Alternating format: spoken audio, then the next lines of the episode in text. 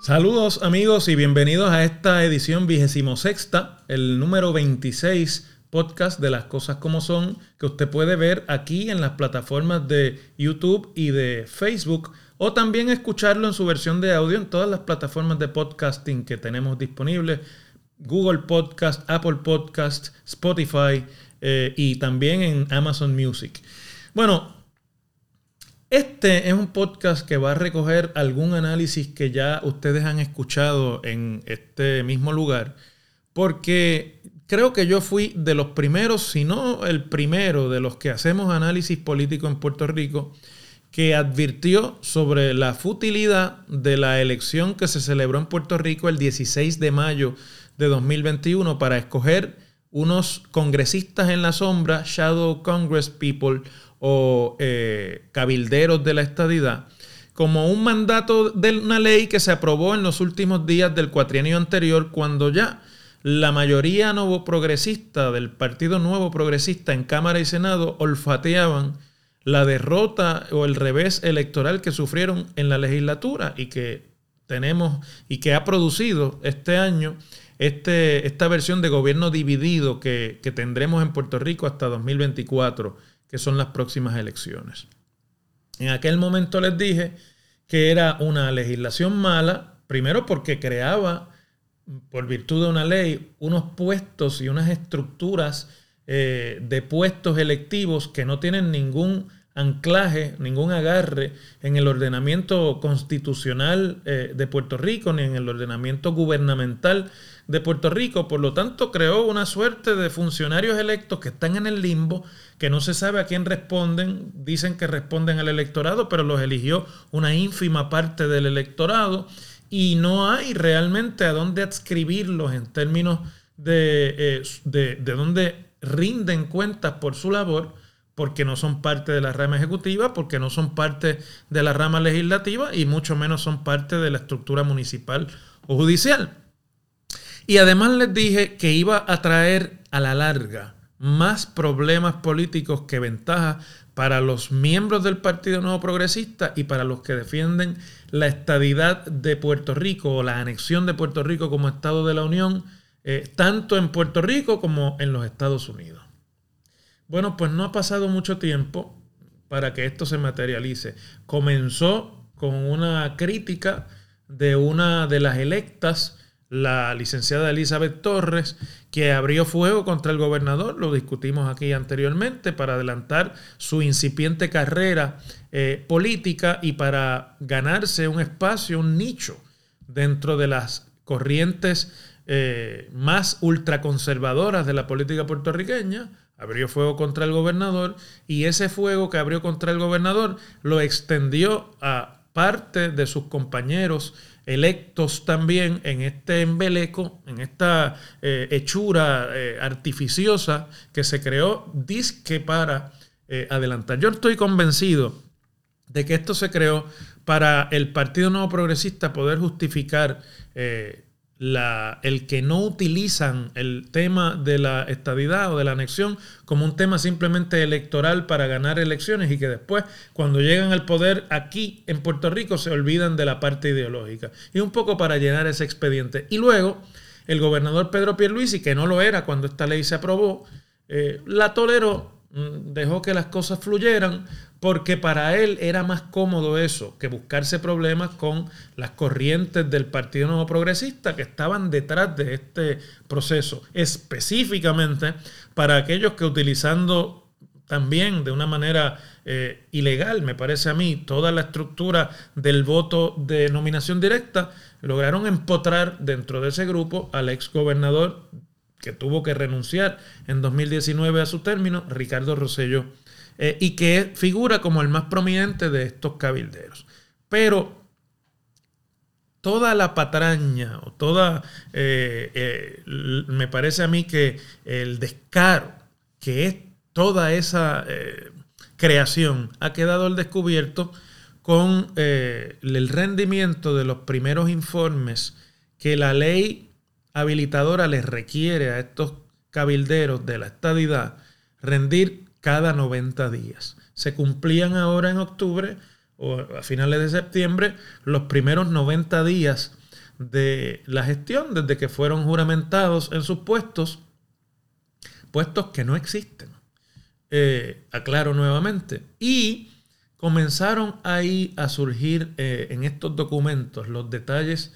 eh, pero muy, muy patentes de cómo se despilfarra, se dilapida y se malutilizan los fondos públicos en Puerto Rico para favorecer una u otra corriente político-partidista.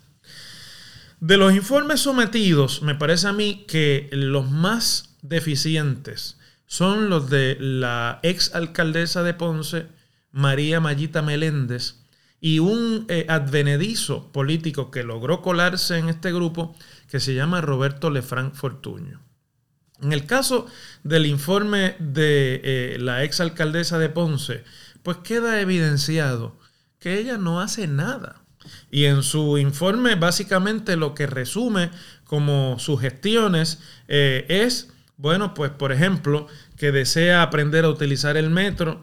que estuvo en una clase del ex senador popular Eduardo Batia en la Universidad de Princeton, que se ha comunicado sobre el estatus político con la comisionada residente Jennifer González, que es realmente la delegada eh, puertorriqueña en el Congreso, y que ha estado tratando de eh, coordinar unas reuniones con algunos miembros del Congreso eh, virtuales o presenciales, fundamentalmente con aquellos que son miembros del Comité de Recursos Naturales de la Cámara de Representantes, que es el, que tiene jurisdicción sobre Puerto Rico. En el caso de Lefranc, que es una persona sin experiencia política, que lleva, llega nueva al ruedo y que utilizó y utiliza su pertenencia a este grupo como la plataforma desde la, que, desde la cual lanzar una prospectiva carrera política en su joven vida, yo creo que este es el, el caso más patente de lo que en Puerto Rico le llamamos un caripelado. Este joven ha reclamado que se le reembolsen gastos por su trabajo en esta delegación por estacionamiento en el Aeropuerto Internacional Luis Muñoz Marín de San Juan, o sea que le reembolsen los gastos de estacionamiento, por eh, comidas que pagó con amistades suyas eh, en Washington, D.C., eh, que él las vincula identificadas al Partido Nuevo Progresista, y en términos de gestiones reales para la estadidad, pues vamos, absolutamente nada que se pueda resaltar. Entonces está el informe que rindió la cabildera Elizabeth Torres, que es todo un resumen de sus encontronazos con la dirección del Partido Nuevo Progresista, eh, en la que denuncia que sus otros compañeros cabilderos no hacen nada, que la delegación es realmente inoficiosa en términos de su efectividad y que eh, y llegó a pedirle la semana antipasada al gobernador que la elimine por el bien del movimiento de la estadidad. Y digo, dos más dos son cuatro, aunque lo diga Elizabeth. Y por lo tanto, aunque tiene razón, es muy interesante cómo ella utiliza su postura de disidente para excusar, primero, que no ha hecho nada, ninguna gestión importante sobre el tema de la estadidad ni del estatus político de Puerto Rico, y que eso se justifica porque si ella sale de allí, el pueblo va a perder lo que ella llama sus ojos en este grupo de buenos para nada, que no hacen nada y que devengan un salario de 90 mil dólares del gobierno y de los fondos del pueblo de Puerto Rico, más 30 mil dólares mensuales de gastos de eh, representación y está el delegado por la estadidad, ex gobernador de Puerto Rico, Ricardo Rosselló, quien, bueno, no cobra por sus gestiones como miembro de la delegación. Y en ese sentido hay que, pues por lo menos pensar que no tiene el talante de convertirse también en una carga de gasto público para el país, pero cuyo informe está repleto de apéndices con flujogramas y con eh, diseños y con eh, páginas explicativas, pero que cuando uno va al, al meollo de cuál ha sido su gestión, pues lo más que se puede resaltar es primero que ha estado reuniéndose con puertorriqueños de los Estados Unidos para tratar de reclutarlos en el trabajo de cabilderos que a él le fue encomendado en esta elección.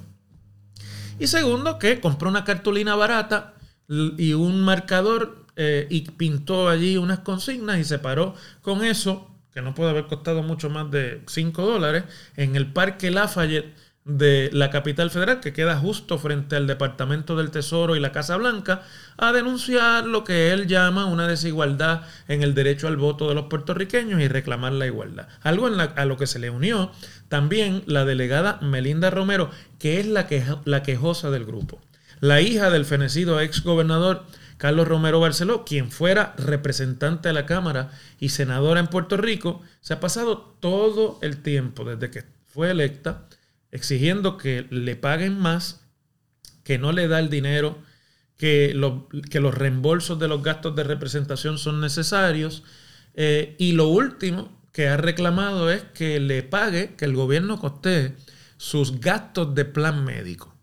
Es decir, Melinda definitiva, pero claramente diseñó su elección para, en este grupo para volver a empotrarse en el gasto público puertorriqueño que ha sido su, única fuente de ingreso profesional en la vida. Haber sido electa a puestos eh, públicos en Puerto Rico y ahora, a través de este embeleco, seguir devengando los beneficios que da en este país ser un funcionario electo. La cabildera Zoraida Buxó, quien no ha entregado a esta fecha su informe porque alega que ella fue electa después, eh, o mejor, no, electa, sino que juramentó su eh, puesto un tanto después de sus compañeros y por lo tanto sus 90 días no se cumplen al mismo tiempo que los demás, sino después, cosa que a mí me parece realmente absurda. Los 90 días se cumplen cuando se cumplan. Si ella juramentó o no, tiene que cumplir con el requisito, pero repito que nadie supervisa ni nadie les hace rendir cuentas sobre sus gestiones, es la que quizás más gestiones ha logrado en la capital federal. Fundamentalmente ha logrado reunirse con algunos miembros de la, del Congreso para aparentemente hablar del tema de la estadidad. Pero no se nos debe olvidar que Zoraida Buxó se dedica profesionalmente al tema del cabildeo. Es una cabildera profesional que ha estado vinculada anteriormente a firmas que en Puerto Rico se dedican al cabildeo tanto en Puerto Rico como en los Estados Unidos, siendo el Congreso una de las áreas de mayor interés para el cabildeo profesional desde Puerto Rico, por no tener Puerto Rico oficiales electos en el Congreso. Así que, bueno, yo estoy deseoso de que su informe salga porque quiero conocer cómo esta cabildera ha deslindado el gasto de sus gestiones en el Congreso asociado al cabildeo suyo profesional, al que le dedica parte de su vida profesional y el que le dedica al de la estadidad y que por lo tanto es reembolsable de fondos públicos. Estoy realmente eh, interesado en que esa información salga. En resumidas cuentas, para no seguir dando detalles sobre esto, yo creo que eh, no hay que investigar mucho aquí para ver lo que es evidente. Esto es una forma más de tomarle el pelo a los electores en Puerto Rico y especialmente a los seguidores del movimiento anexionista en Puerto Rico. La Cámara de Representantes, eh, creo que fue el miércoles, aprobó una dos resoluciones. Una para abrir una investigación de una comisión que va a meterse de lleno en los detalles de lo que ha sido la ejecutoria de estas personas electas. Recordemos que la Cámara de Representantes, igual que el Senado, están en manos del Partido Popular, opositor al partido al que pertenecen estos cabilderos, que ganó la gobernación, pero no ganó la legislatura. Y la otra es para interpelar, es decir, una sesión total eh, de la Cámara de Representantes reunida en pleno para interrogar a estos cabilderos y hacerles allí explicar en una especie de vista pública con los 51 representantes eh, el saldo de sus gestiones.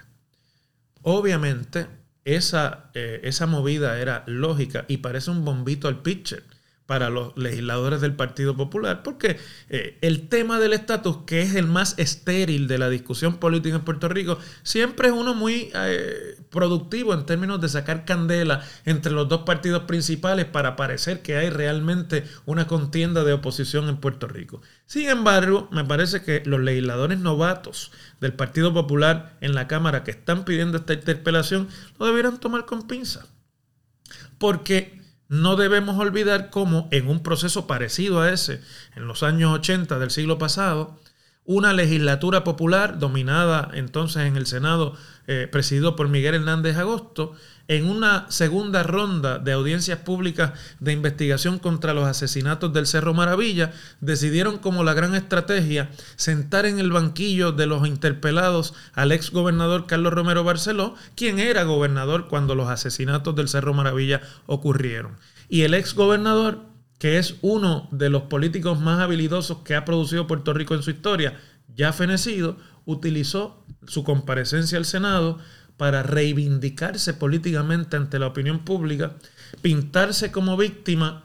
y tratar de denunciar desde allí que había una persecución del Partido Popular en su contra, que siempre estuvo interesado en vincular su participación como comandante en jefe de la policía, siendo gobernador, a la orden de matar a esos dos independentistas que la policía asesinó en el Cerro Maravilla. Romero Barceló se rehabilitó a partir de ese error de la legislatura popular en los años 80, regresó a la política, reclamó un puesto electivo y no permitió que el candidato a la gobernación, que era el ex gobernador ahora Pedro Rosselló, escogiera a la candidata de su predilección para el puesto de comisionado residente y sirvió dos términos corridos como comisionado residente de Puerto Rico en Washington, de lo cual su carrera política quedó rehabilitada. La memoria que ha dejado en el país después de su muerte es otra cosa. Su carrera política no hay duda de que en ese momento eh, recibió un oxígeno que le dio para estar dos décadas más activo en la política puertorriqueña. Ese mismo error pueden cometer los legisladores populares si abren esto a un espectáculo de circo en el que legisladores populares, PNP y de todas las facciones estén allí en dime y te diré con estos eh, seis vividores de la nómina pública puertorriqueña, que es lo que son estos cabilderos, supuestos cabilderos. Hay un refrán que se le adjudica al cantante eh, y compositor Juan Gabriel de que lo que se ve no se pregunta. Y aquí se ve desde un avión a 33 mil pies de altura que estos delegados son seis vividores empotrados en la nómina pública de Puerto Rico, algunos para seguir viviendo de ella y otros para desarrollar una carrera política y poderse eh, también adherir a lo que son las ventajas de la vida política en el país. Este proceso le hace mucho más daño al movimiento estadoísta en Puerto Rico y al PNP así como está, siendo fiscalizado por los medios y por la prensa que si entran en juego las fuerzas político-partidistas que tienen este país totalmente dividido. Y podrían regalarle a estos seis una rehabilitación de esta patraña. En el PNP, que debe haber preocupación por lo que esto va a tener de efecto en términos de la percepción que en un país que está quebrado, de un país que no puede pagar sus deudas, que a duras penas anda discutiendo para terminar una reestructuración, recortes a las pensiones, recortes en los programas de eh, beneficencia y de interés social que mantiene el gobierno de Puerto Rico. Esto, esta, este esquema de gasto público innecesario y superfluo se convierte en un agravio, en un insulto al pueblo de Puerto Rico y proyecta la verdad de que estos seis ni los que los apadrinan respetan realmente al pueblo de Puerto Rico en su momento de mayor dificultad, para además adelantar con fondos públicos una causa política de un solo grupo en Puerto Rico. Y me parece que esa proyección, haya la interpelación o no en la Cámara de Representantes, o la atiende el gobernador Pedro Pierluisi, quien hasta ahora ha sido tolerante para no meterse en los problemas con la gente que dentro de su partido se oponían y favorecían el regreso de Roselló y los estadistas a rajatabla, como le llamamos. O va a cargar él con la responsabilidad de esta dilapidación y mal uso de los fondos públicos, pero sobre todo de insensibilidad y de falta de seriedad con el pueblo de Puerto Rico. Más le valdría a Pierluisi derogar este embeleco de ley, eliminar esos seis puestos que no resuelven nada y que daño le producen a la estadidad con la discusión de esto en Puerto Rico que eventualmente llega al Congreso. Y de esa forma